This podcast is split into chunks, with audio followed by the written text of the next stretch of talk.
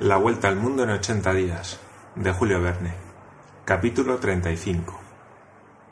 Al siguiente día, los habitantes de Savile Row se hubieran sorprendido mucho si les hubieran asegurado que Mr. Fogg había vuelto a su domicilio. Puertas y ventanas estaban cerradas y ningún cambio se había notado en el exterior. En efecto, después de haber salido de la estación, Phileas Fogg había dado a Picaporte la orden de comprar algunas provisiones y había entrado en su casa. Este Yeleman había recibido con su habitual impasibilidad el golpe que lo hería. Arruinado. Y por culpa de ese torpe inspector de policía. Después de haber seguido con planta certera todo el viaje, después de haber destruido mil obstáculos y arrostrado mil peligros, después de haber tenido hasta ocasión de hacer algunos beneficios, venir a fracasar en el puerto mismo ante un hecho brutal era cosa terrible de la considerable suma que se había llevado, no le quedaba más que un resto insignificante. Su fortuna estaba reducida a las veinte mil libras depositadas en casa de Baring hermanos y las debía a sus colegas del Reform Club. Después de tanto gasto, aun en el caso de ganar la apuesta, no se hubiera enriquecido, ni es probable que hubiese tratado de hacerlo, siendo hombre de esos que apuestan por pundonor. Pero perdiéndola se arruinaba completamente.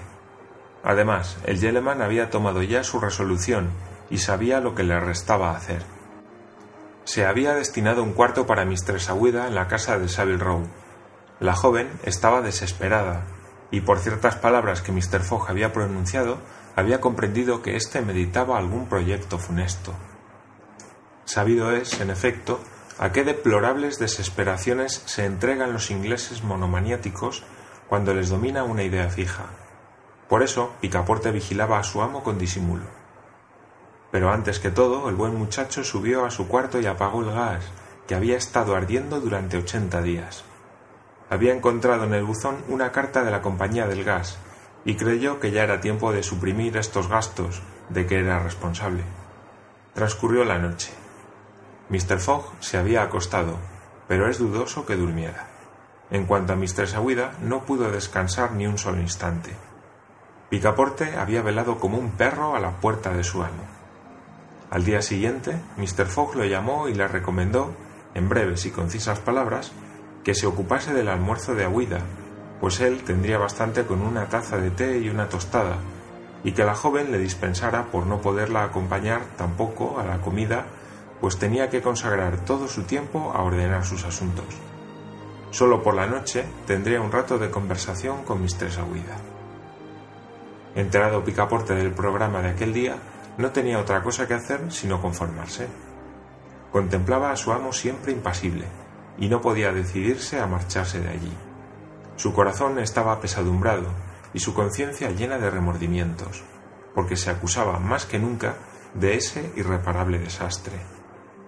Si hubiera avisado a Mr. Fogg, si le hubiera descubierto los proyectos del agente Fix, aquel no hubiera probablemente llevado a éste a Liverpool y entonces. Picaporte no pudo contenerse y exclamó Amo mío, Mr. Fogg, maldecidme, yo tengo la culpa de. A nadie culpo, exclamó Phileas Fogg en, el tono más calmoso. Anda. Picaporte salió del cuarto y se reunió con Aguida, a quien dio a conocer las intenciones de su amo. Señora, añadió, Nada puedo. No tengo influencia alguna sobre mi amo. Vos quizá. ¿Y qué influencia puedo yo tener? respondió Aguida. Mr. Fogg no se somete a ninguna. ¿Ha comprendido nunca que mi reconocimiento ha estado a punto de desbordarse? ¿Ha leído alguna vez en mi corazón? Amigo mío, es preciso no dejarle solo ni un momento. ¿Decís que ha manifestado intenciones de hablarme esta noche?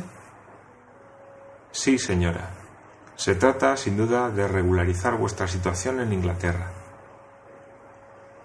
Así es que durante todo el día, que era domingo, la casa de Savile Row parecía deshabitada y por la primera vez desde que vivía allí, Phileas Fogg no fue al club cuando daban las once y media en la torre del Parlamento. ¿Y por qué se había de presentar en el Reform Club? Sus colegas no lo esperaban, puesto que la víspera, sábado, fecha fatal del 21 de diciembre a las 8 y 45 minutos, Phileas Fogg no se había presentado en el salón del Reform Club y tenía la apuesta perdida. ni era siquiera necesario ir a la casa de su banquero para entregarla, puesto que sus adversarios tenían un simple asiento en casa de Baring hermanos para transferir el crédito. No tenía, pues, Mr. Fogg necesidad de salir, y no salió. Estuvo en su cuarto ordenando sus asuntos. Picaporte no cesó de subir y bajar la escalera de la casa de Savile Row, yendo a escuchar a la puerta de su amo, en lo cual no creía ser indiscreto. Miraba por el ojo de la cerradura, imaginándose que tenía ese derecho, pues temía a cada momento una catástrofe.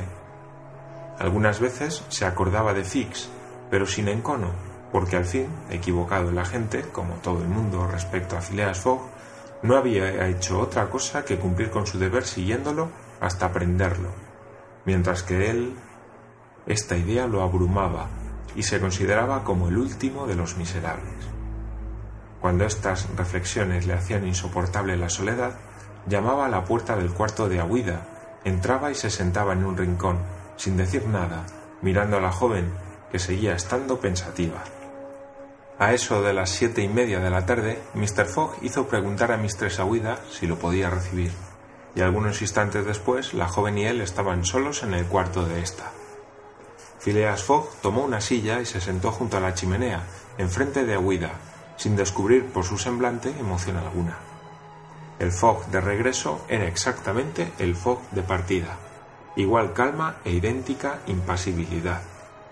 Estuvo sin hablar cinco minutos, y luego, elevando su vista hacia Aguida, le dijo Señora, ¿me perdonaréis el haberos traído a Inglaterra? Yo, Mr. Fogg, respondió Aguida, comprimiendo los latidos de su corazón. Permitidme acabar. Cuando tuve la idea de llevaros lejos de aquella región tan peligrosa para vos, yo era rico y esperaba poner una parte de mi fortuna a vuestra disposición.